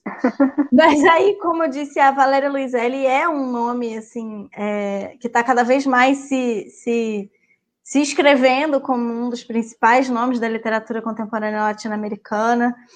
É, ela é super jovem, ela tem 38 anos e ela já tem aqui no Brasil três livros publicados, que são esses dois né, é, o Arquivo das Crianças Perdidas, A História dos Meus Dentes e Rostos na Multidão, os três publicados pela Alfaguara. É, já... Mas bem, vamos. Oi? já vi coisas maravilhosas sobre Rostos na Multidão também. Muita gente. Já ouvi falar muito bem também. É, foi o primeiro romance dela. Antes ela, tinha, ela tem um, um, uma coletânea de ensaios. É, que não foi publicada aqui no Brasil, mas os três romances estão publicados. E aí vamos então para a história dos meus dentes, que conta a história de um homem chamado Gustavo Sanchez Sanchez. E eu fiquei pensando muito em como falar essa história, porque eu tenho a impressão, sabe aqueles livros que você acha que tudo que você falar vai estragar de alguma forma a experiência de alguém que vai ler, porque tudo é maravilhosamente incrível e você pensa, cara, eu não quero tirar da pessoa o momento em que isso acontece, sabe? Então eu até falei para o Luiz, vai ser muito difícil para mim falar desse livro, porque porque tudo é é de uma estranheza tão maravilhosa que quando o Luiz fala que eu estava rindo muito, e eu realmente ri muito lendo esse livro, não é porque ele é muito engraçado, mas é porque ele é muito estranho. A premissa dele é muito estranha e, e, e, e tudo parece esquisito demais e ao mesmo tempo meio tragicômico. Você tem esse personagem que é o Gustavo Sanches Sanches, que trabalha numa fábrica é, que uma fábrica de sucos. Ele é segurança de uma fábrica de sucos ao, e ao lado dessa fábrica tem uma, um galpão que é uma galeria que guarda coisas de arte e tal. Então ele meio que se sente de alguma forma fazendo parte dessa coisa artística, porque ele é segurança da, da fábrica de suco que é dona do galpão do lado, onde tem obras de arte. É, e ele é um cara que assim, o livro é narrado em primeira pessoa. E ele é um cara que, que tem uma visão muito clara sobre si, assim, que ele é uma pessoa sensacional, ele é uma pessoa incrível. E aí ele vai contando a história e as peripécias da vida dele. É, num determinado momento da história dele, é, ele se casa, ele tem um filho, o filho dele se chama Siddhartha, é, mas esse casamento não dá certo. E depois é, que, ele, que ele se separa né, desse casamento, a, a mulher é, vai embora, leva o filho, ele nunca mais o filho, é, até determinado momento da, do livro, ele resolve, ele descobre que a Ai, qual é o nome disso, gente? Quando, quando você tem, tipo, um destino. A, a... Caraca, que branco. Enfim, a... o, basicamente, o objetivo da vida dele era ser leiloeiro. Ele descobre isso e ele vai fazer cursos de leilão. Então, ele faz cursos de leilão é, na, na China, nos Estados Unidos. E, e, ele se apresenta como o maior leiloeiro do mundo. Ele é o melhor leiloeiro que existe.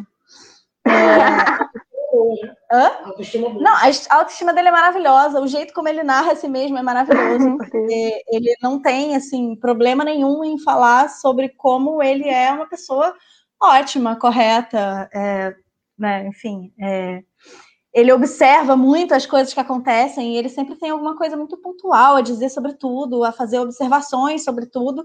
Mas o fato é esse, ele se apresenta assim, ele é o maior leiloeiro do mundo.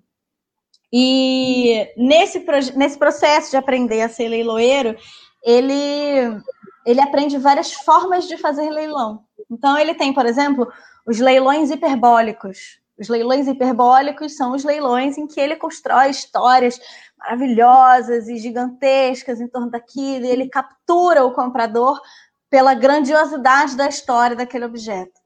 Ele tem os leilões parabólicos, em que ele constrói uma parábola em torno da coisa. Ele tem vários, vários tipos de leilão que ele domina, e com a sua habilidade de maior leiloeiro do mundo, ele vai encontrando em cada uma das situações. Cada vez que repete isso, eu não consigo não rir. É muito engraçado. É maravilhoso. E ele se apresenta assim, e ele, e ele ainda fala assim: eu sou o maior. Leilo... Meu nome é Gustavo Sanches Sanches, eu sou o melhor leiloeiro do mundo. E aí ele fala alguma coisa tipo. É depois que eu tomo é, sei lá quantas doses de bebida, eu imito perfeitamente não sei quem. Tipo, ele vai descrevendo todas as maravilhosidades que ele faz, dentre elas ser o maior leiloeiro do mundo. É, e aí é muito engraçado. O livro ele é, ele é dividido é, pelos estilos de leilão. Então você tem uma parte que são os leilões hiperbólicos, você tem uma parte que são os leilões parabólicos. Ai. E aí, é, até aqui parece que não tem nada a ver a coisa do dente, né? Mas enfim, é muito engraçado porque toda a história e toda a relação dele com as pessoas se dá a partir dos dentes. Ele começa contando a história dele, da, da, de quando ele nasceu, e ele nasceu com um, uma situação raríssima, em que ele nasceu com quatro dentes enormes, feitos inteiros, né, já ali na boquinha dele, que era uma aberração, uma coisa horrível, e que o pai dele olhava e falava, gente, não é possível um negócio desse. Mas, enfim, o fato é que ele, ele nasceu com quatro dentes em determinado ponto da vida, ele perde os dentes. É, e ele quer, porque ele quer trocar os dentes. Ele não quer mais os dentes dele. E aí ele descobre num leilão que estavam leiloando. Isso eu vou ter que contar, mas é porque não tem como não. É, ele descobre num leilão que estão leiloando os dentes da Marilyn Monroe. E aí ele compra os dentes da Marilyn Monroe, arranca todos os dentes dele e bota os dentes da Marilyn Monroe na, na boca dele. Que maravilha. E é assim, tudo que vai tá acontecendo, é, é, tudo que vai acontecendo na história é sempre em paralelo com alguma história relacionada a dentes. Ele é totalmente fissurado por dentes. Ele tem uma coleção de dentes de pessoas que ele vai leiloar num determinado ponto da história. É, ele. Ai, gente, eu preciso muito pensar o que, eu posso contar para não estragar. Mas basicamente é isso. É, não está estragando ele... nada. Tudo que você está contando está me deixando morrendo de vontade de ler o livro. Ele é todo raro, né? É, é, é, uma pessoa, é uma pessoa incrível, assim, é uma pessoa diferente de todas as pessoas, todos, todos os personagens que eu já vi na minha vida. É, e aí, enfim, é isso. Então ele vai, é, ele se relaciona sempre com as pessoas em relação aos dentes. Os dentes das pessoas é a primeira coisa que ele observa. Ele faz comentários sobre os dentes das pessoas. Ele cria é, é, na, quando ele vai falar sobre alguma situação, ele sempre cria uma metáfora que envolve dentes. Ele é tipo fissurado por dentes. É... e aí, num determinado momento da história, ele perde esses dentes da Marilyn Monroe. Acontece uma coisa que eu não vou contar, e ele se vê sem os dentes da Marilyn Monroe. É... E aí ele tá ali sem dentes, precisa de novos dentes e tal, enfim. É, acho que não tem como eu falar mais do que isso em relação à história. Eu vou, falar de outras coisas, porque assim, dá, dá para ver que é um personagem que é muito engraçado, porque é muito, muito aleatório tudo. Mas conforme você vai lendo o livro, você vê que não é aleatório. E que não se trata dos dentes dele propriamente, né? O que a Valéria Luizelli faz nesse livro é uma mega reflexão a respeito da nossa relação com os objetos, a respeito do que, que os objetos guardam de história, né? Porque a gente pensa que um leiloeiro é alguém que leiloa coisas, mas um leiloeiro leiloa histórias. A capacidade de um leiloeiro de vender um objeto está diretamente relacionada à sua capacidade de contar uma história sobre aquele objeto. E aquele objeto que é vendido, ele é a história dele e não propriamente ele, né? Então, conforme a gente vai acompanhando os leilões do Gustavo Sanches, Sanches gente, é, que é conhecido como Estrada, o apelido dele é Estrada.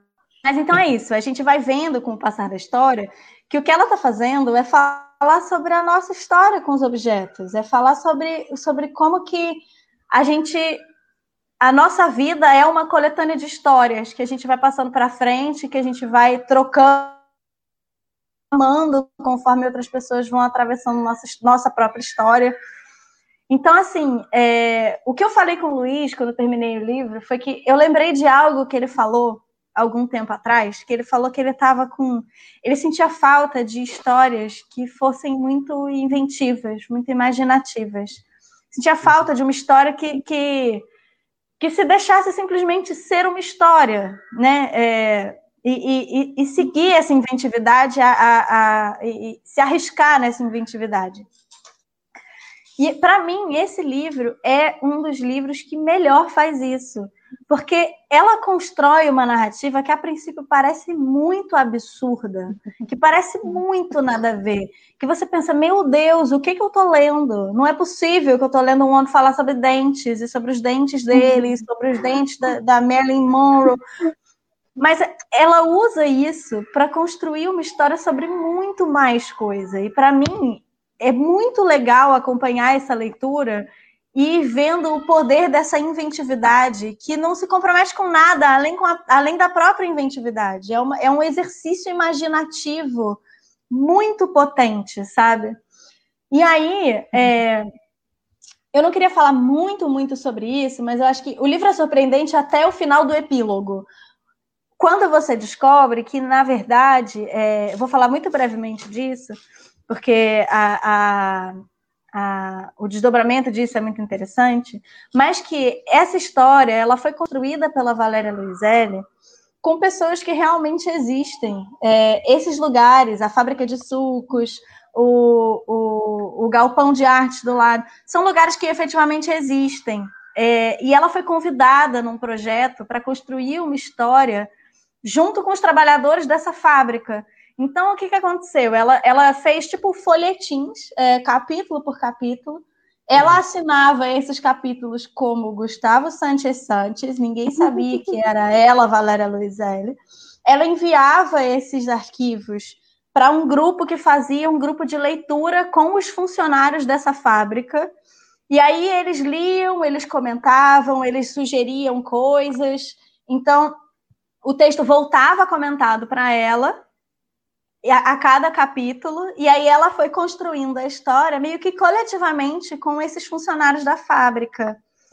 Então, assim, a própria história é, ela é uma coletânea de histórias de muitas pessoas e de leituras de muitas pessoas sobre algo que realmente fazia parte do cotidiano daquelas pessoas, né? Então essa exposição para a qual ela foi é, esse, essa ação para a qual ela foi convidada era uma ação comemorativa dessa parte da, da desse galpão, né, de artes ali do, do lugar que era mantido por essa fábrica de sucos.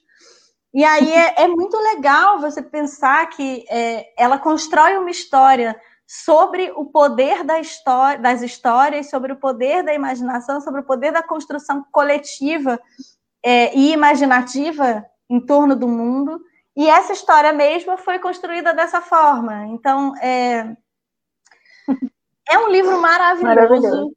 É, é muito, muito divertido. É, tem, tem passagens que você, você ri, porque você pensa assim, meu Deus, isso é a coisa mais viajada que eu já li na minha vida. Que coisa maravilhosa, que, que, que uhum. genial essa imaginação dessa pessoa. E, o personagem é muito legal, enfim.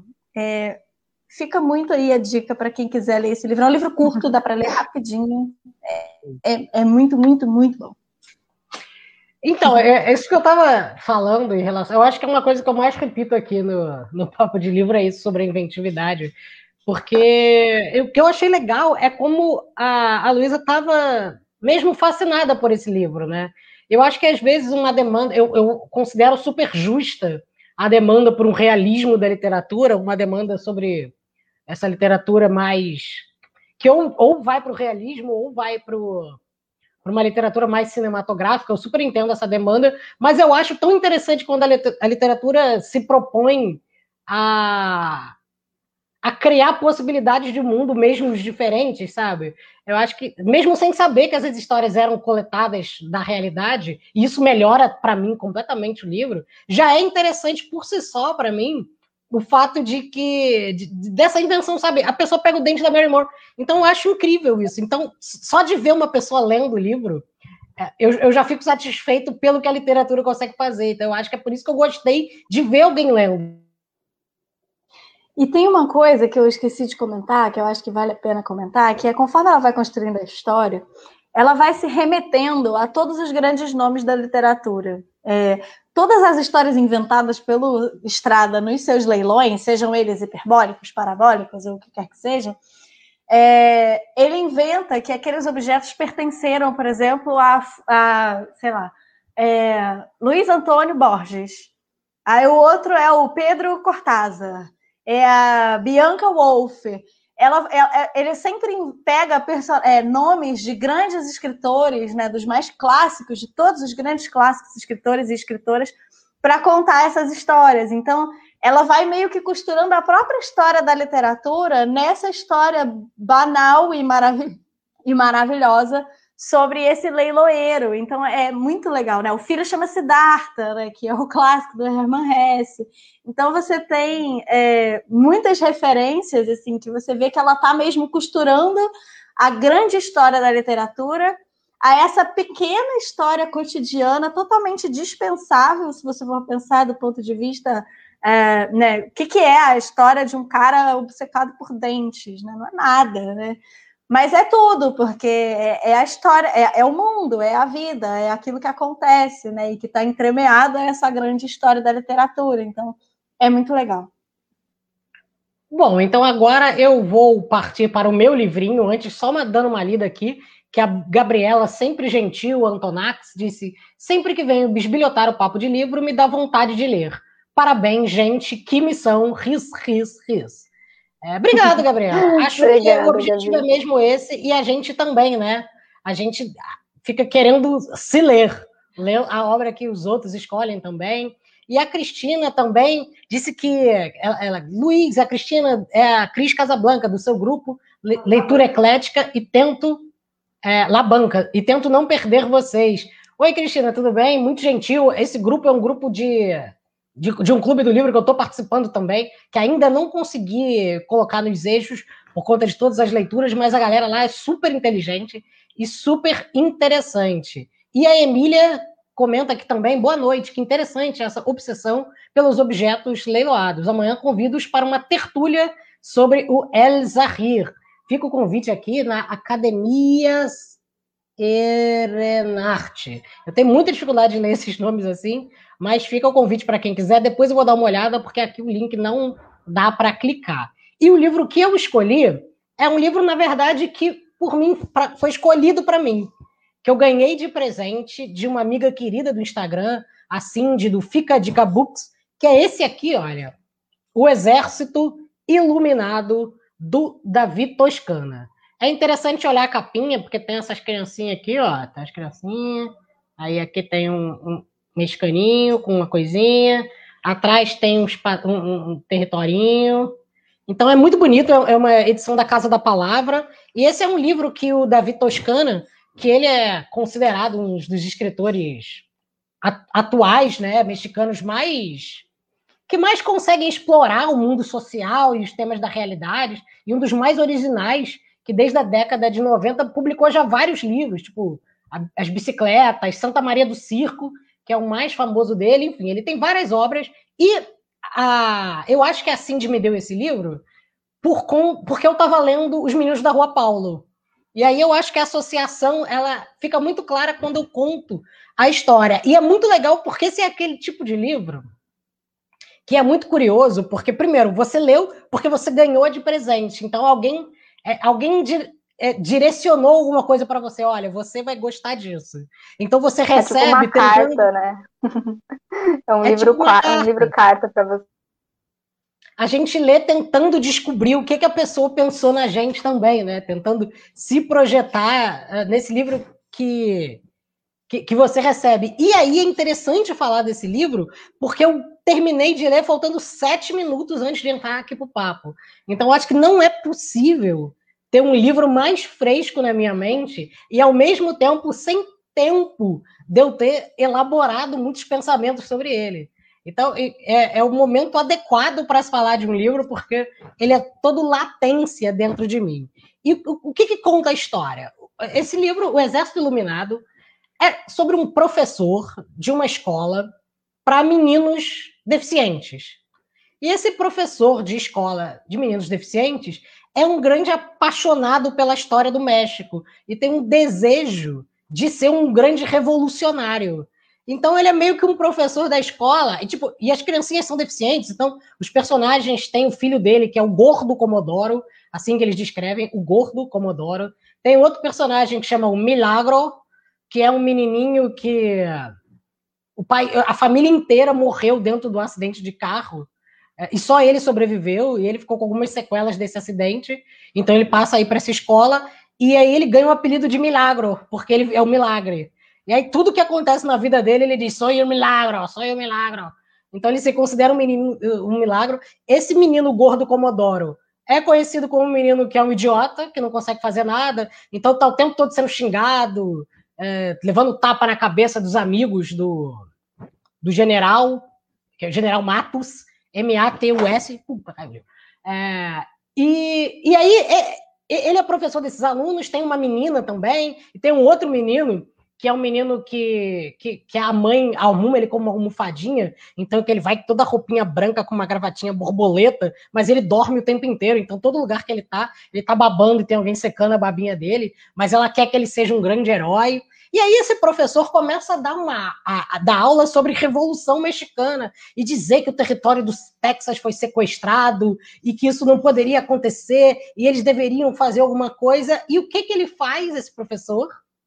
ele monta um exército iluminado por esses menininhos para retomar o Texas dos Estados Unidos. Meu Deus! E aí o livro é exatamente sobre isso. Ele monta um, um, exército, ele é demitido da escola porque ele faz esse tipo de coisa, e o, o gordo Comodoro começa a reunir os amiguinhos, é, juntar armas, veneno de rato é, e uma série de coisas para tentar tomar o México. E o livro, a história do livro. Texas. O Texas, é. Eles vão sair do México para tomar o, o Texas e retomar ele para os Estados Unidos como grandes heróis. Se passa. Se passa quando o, o livro tem uma, um marcador? Ele é na década de 20, 30, mais ou menos. Porque ele é concomitante com as, Olim, com as Olimpíadas. E aí tem. Ah, diga. Não, não ia falar nada. Ah, eu achei que você estava com cara de que ia perguntar. É ali na, na década de 20 e 30.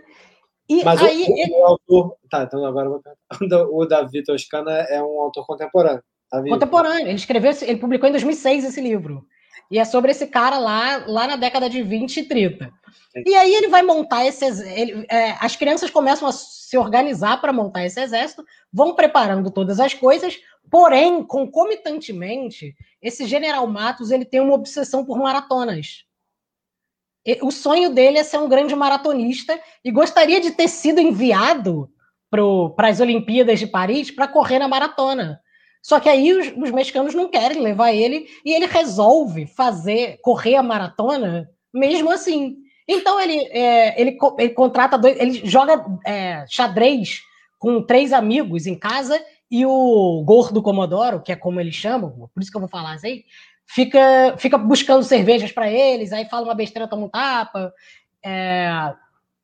E aí, dois amigos ficam em cima de cavalos e ele na linha férrea. O amigo solta o cronômetro. Na hora que começa a corrida lá em Paris, ele começa a correr aqui no México a maratona para conseguir fazer o tempo dele.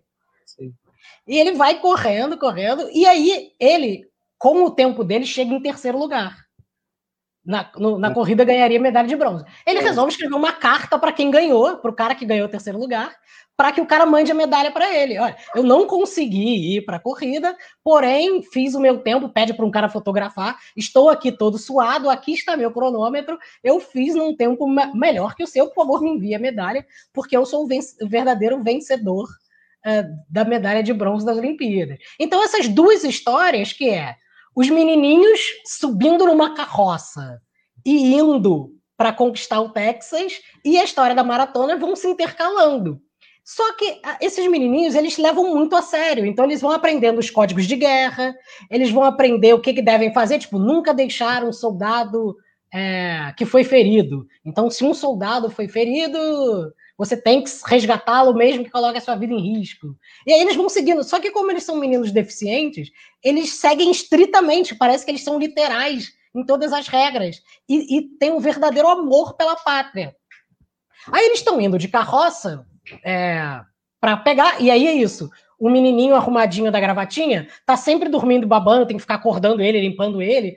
É, o gordo Comodoro casa com a menininha, pede ela em casamento, e aí eles viram uma espécie de casal que, que estão no meio da guerra, nessa história de amor. E aí eles estão cheios de armas. Você vai falar? Ah, mais ou menos a idade deles.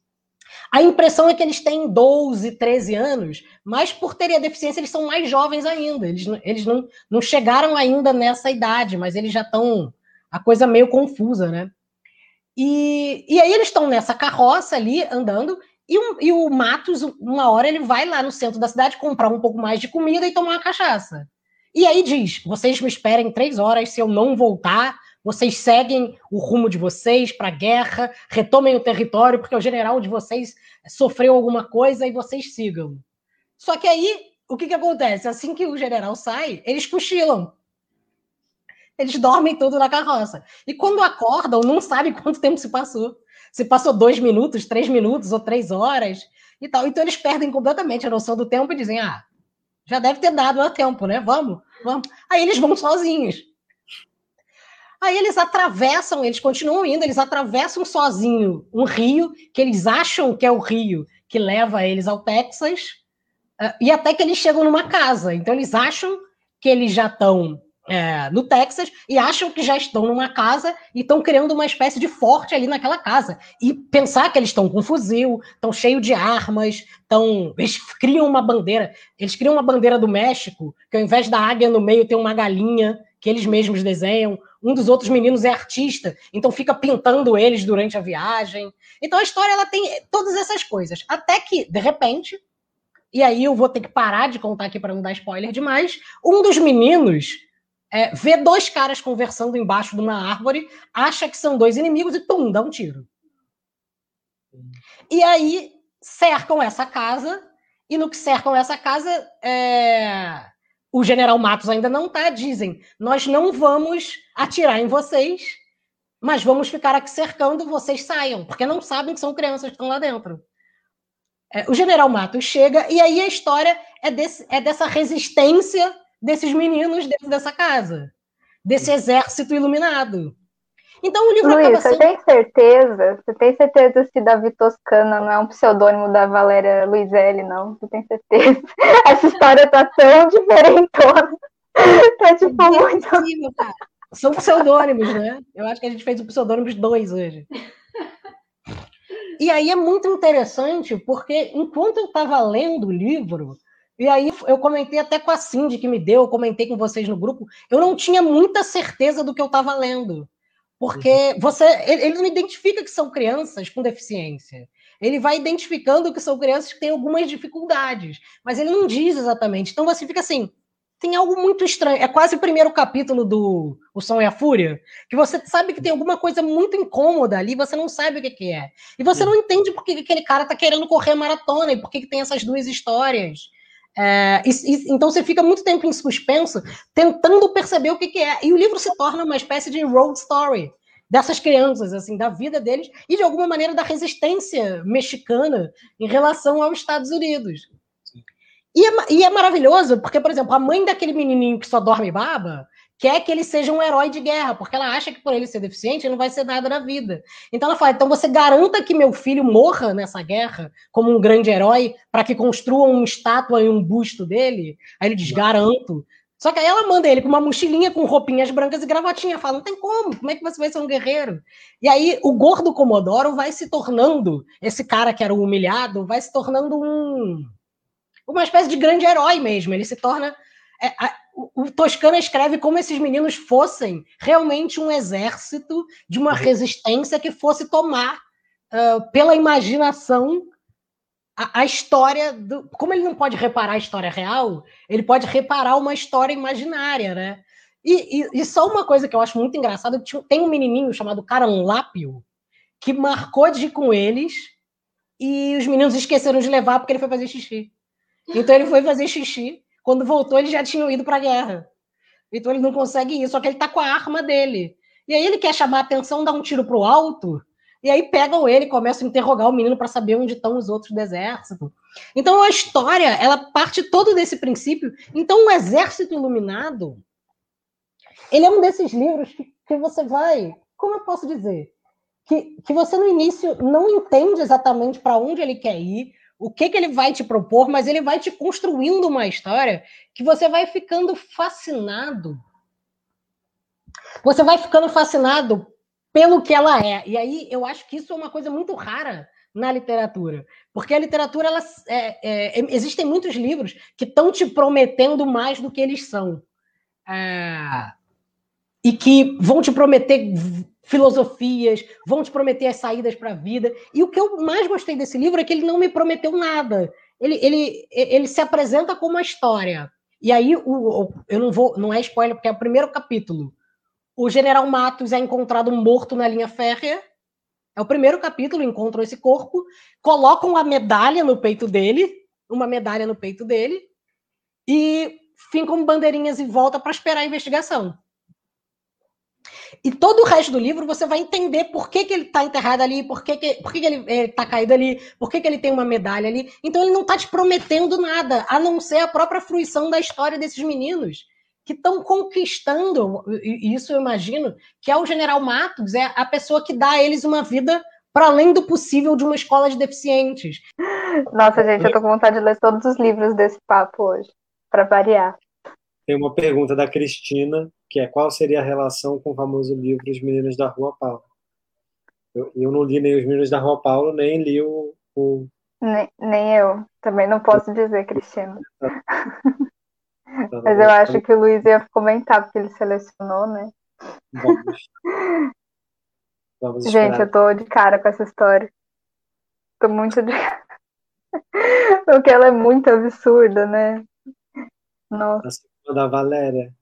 Eu acho que essa coisa, né, de você desautomatizar algo a esse ponto, ela é muito própria de quem muito própria dessa literatura, né, assim, de subalternizados, né, não sei, tô aqui pensando, mas essa coisa, assim, de é, de caçar essas histórias que, que, que são do nosso dia a dia, mas quando a gente coloca num livro parecem estranhas, né, é quase hum. como se o nosso cotidiano não fosse não fosse digno de algum de histórias grandiosas, mas quando a gente coloca, a gente tem um, um sentimento de familiaridade e de estranheza ao mesmo tempo, né?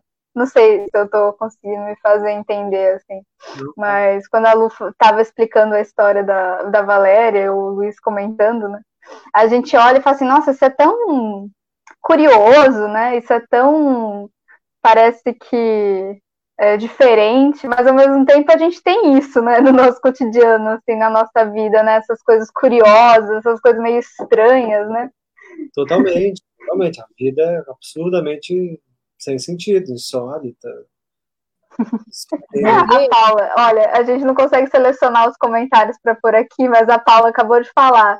Bianca e Pedro tendo que enrolar a audiência. É, eu botei, eu botei aqui, ó. Mas a Paula não louca. O que, que vocês ficaram falando? Eu disfarço mais, pra, a Paula já sabe. Não, eu estava pensando como. Como a gente também não é, não é é, responsável pela apresentação, introdução, condução do, do da A live. gente não tem poder nenhum. Então, para nós fica assim, e aí, Bianca, quem, quem, que vai ser a pessoa, que é o Luiz, geralmente, que... mas, mas o que vocês falaram? Conta para mim. Nada, eu tava pensando, eu tava pensando de, por exemplo, quando vocês estavam falando da história de vocês, a sensação é que, nossa, que coisa estranha, né? Que coisa curiosa, né? Por exemplo, uma fábrica de suco também é dona de uma galeria de arte, aí tem um cara que o, o negócio dele é ser leiloeiro, né? Tão estranho. e é estranho, mas se você parar para pensar, é, a, assim, a vida é extremamente estranha, mas ao mesmo tempo, quando você coloca isso na literatura, parece estranho e, faz, e, e me dá uma sensação de tipo. Onde está o estranho da literatura, né? Assim, esse estranho do curioso do, do dia a dia, sabe? Desse, dessas coisas assim que às vezes eles não prestam muito bem atenção. Eles falam, nossa, se eu parar para pensar, isso aqui é muito bizarro, né? Assim, do, da, da, nossa vivência mais próxima mesmo. Era isso que eu estava falando, enrolando muito bem. Não, e eu acho que é tudo real, porque só é estranho porque a gente não conta essas histórias. É, é, né? Elas não seriam estranhas se elas fossem contadas. Se a gente não tivesse esse desejo tão grande de realismo, de ficar contando basicamente essa história de um eu hiperinflado que conta suas dores e seus dramas, é, com recortes cinematográficos, talvez a gente tivesse uma literatura muito mais inventiva, né? E aí, só para fechar o meu exercitinho iluminado, é, é, maravilhoso porque é uma história de, de, proscritos né, da história.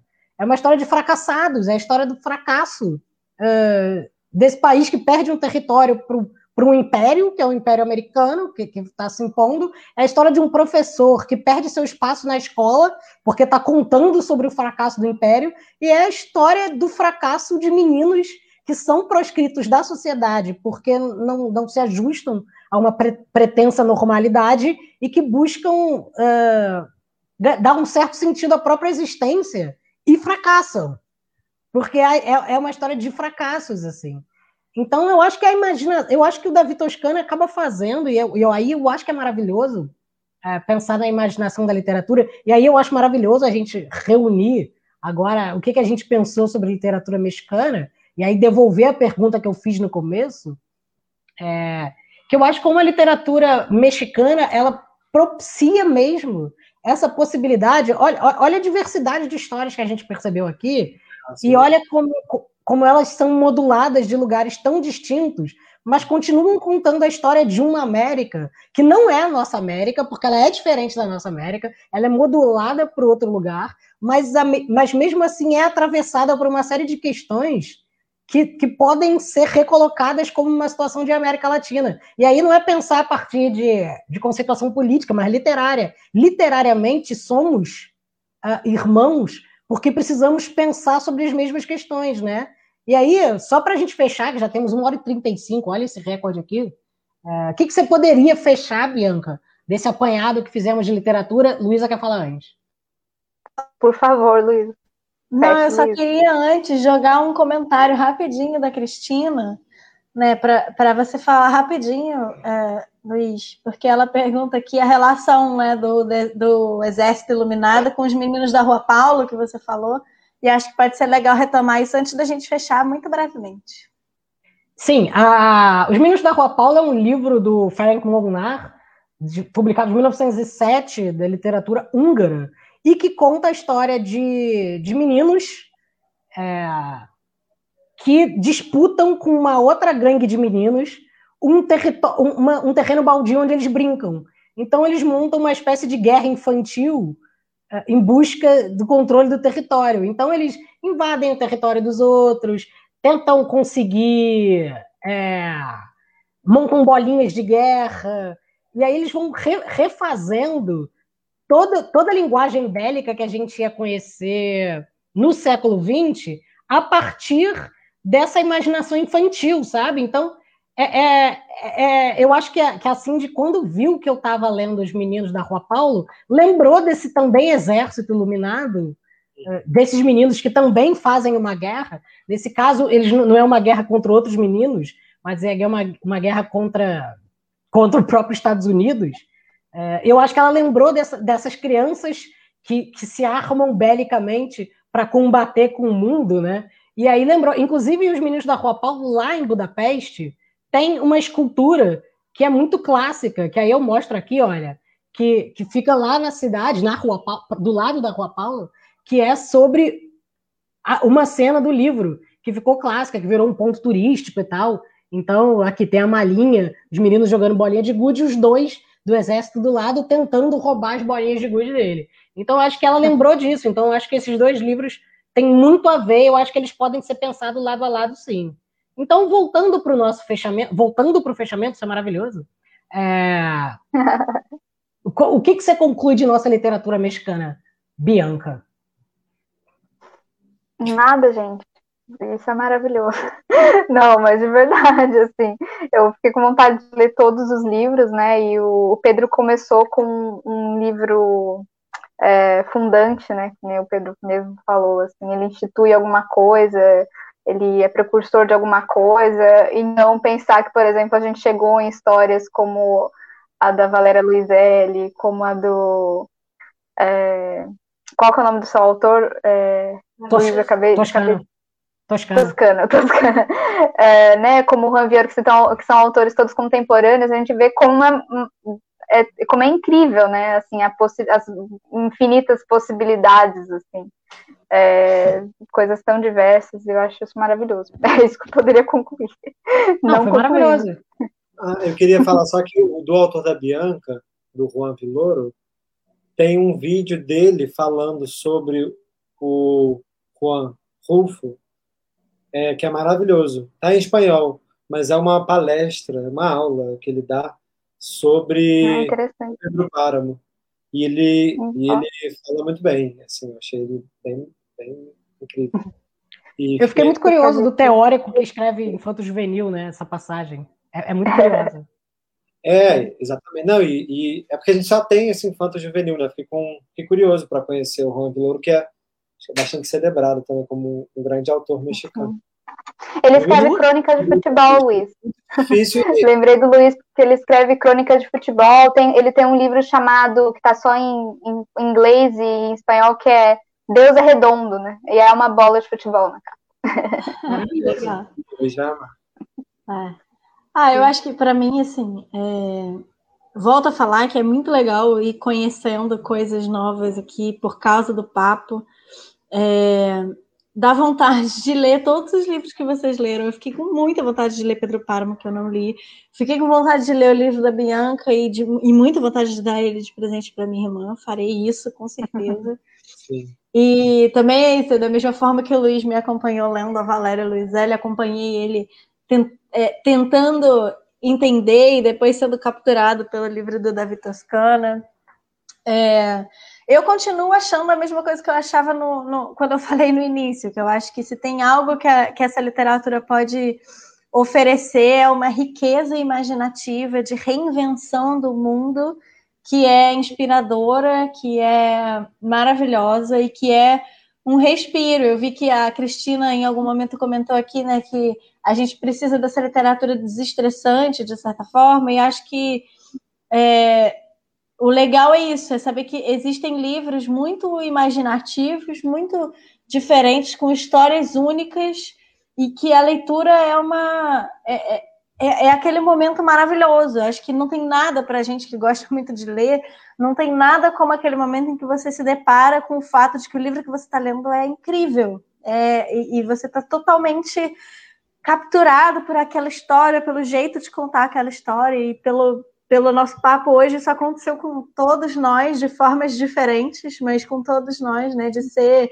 arrebatado por uma leitura que, que, que, que oferece tanto para gente, com histórias tão diferentes entre si, mas que contam um pouco dessa história da América Latina, né? Que eu pessoalmente penso que é essencial que o Brasil pare de achar que não é América Latina e se e se debruce sobre o que tem sido produzido aqui, que diz muito respeito a nós também, né? Sim, e eu penso também que a possibilidade de a gente montar uma série imprevista de leitura, porque o que a gente faz aqui é montando uma série imprevista, né? Que é tentar justapor quatro leituras aleatórias uh, dentro de uma mesma série, e essa composição acaba sendo, acaba montando um conjunto que, por mais imprevisto que seja, sempre, sempre parece ter um. dá um amálgama, né? É sempre curioso. É verdade, eu concordo. É. Não, e eu acho, acho difícil dar uma, uma, uma cola. Essa cola a gente vai catar, né? Assim, é, porque poderiam ter sido esses livros como qualquer outro. O único, único elo entre elas é país de origem. A gente sabe que isso quer dizer muita coisa. Pode ser. É isso, são as obras mais distintas, inclusive porque são escritas em épocas completamente distintas, enfim.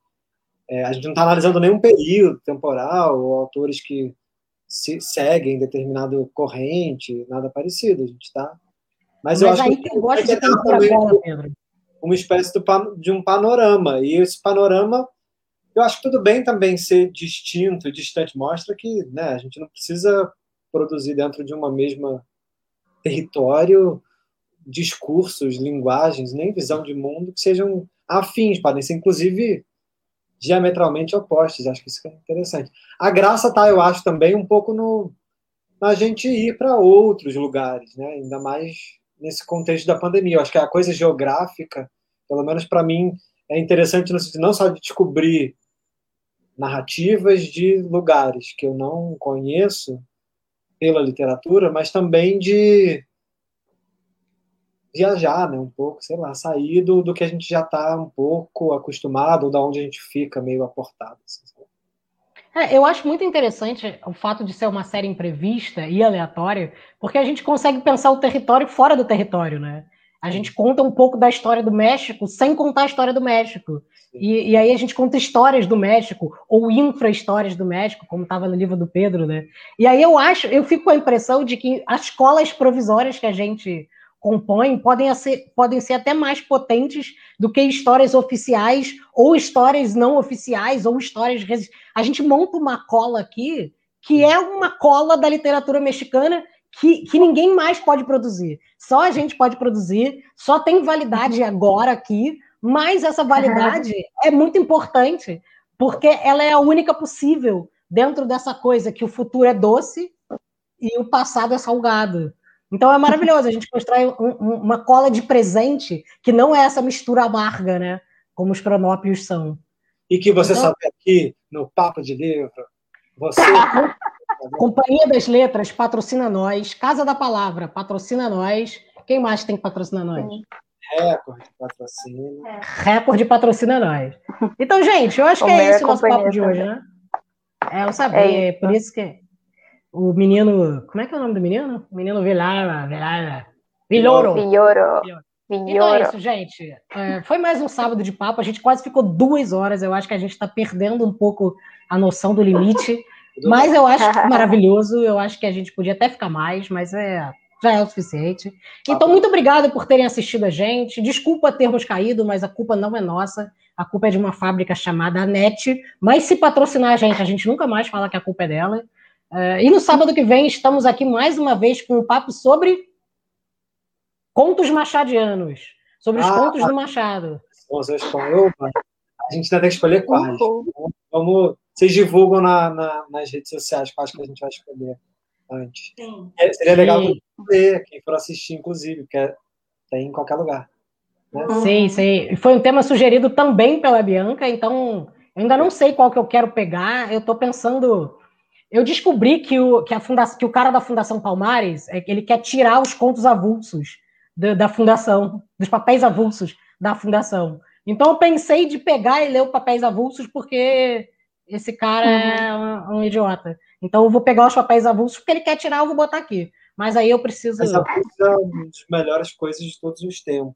Ah, então. Pois é, então eu estou pensando nisso, mas vamos decidir durante a semana. Eu vou perguntar no Nototerapia quais são os contos preferidos do Machado para as pessoas dizerem, aí a gente vai recolhendo uhum. e pode fazer um apanhadinho, né?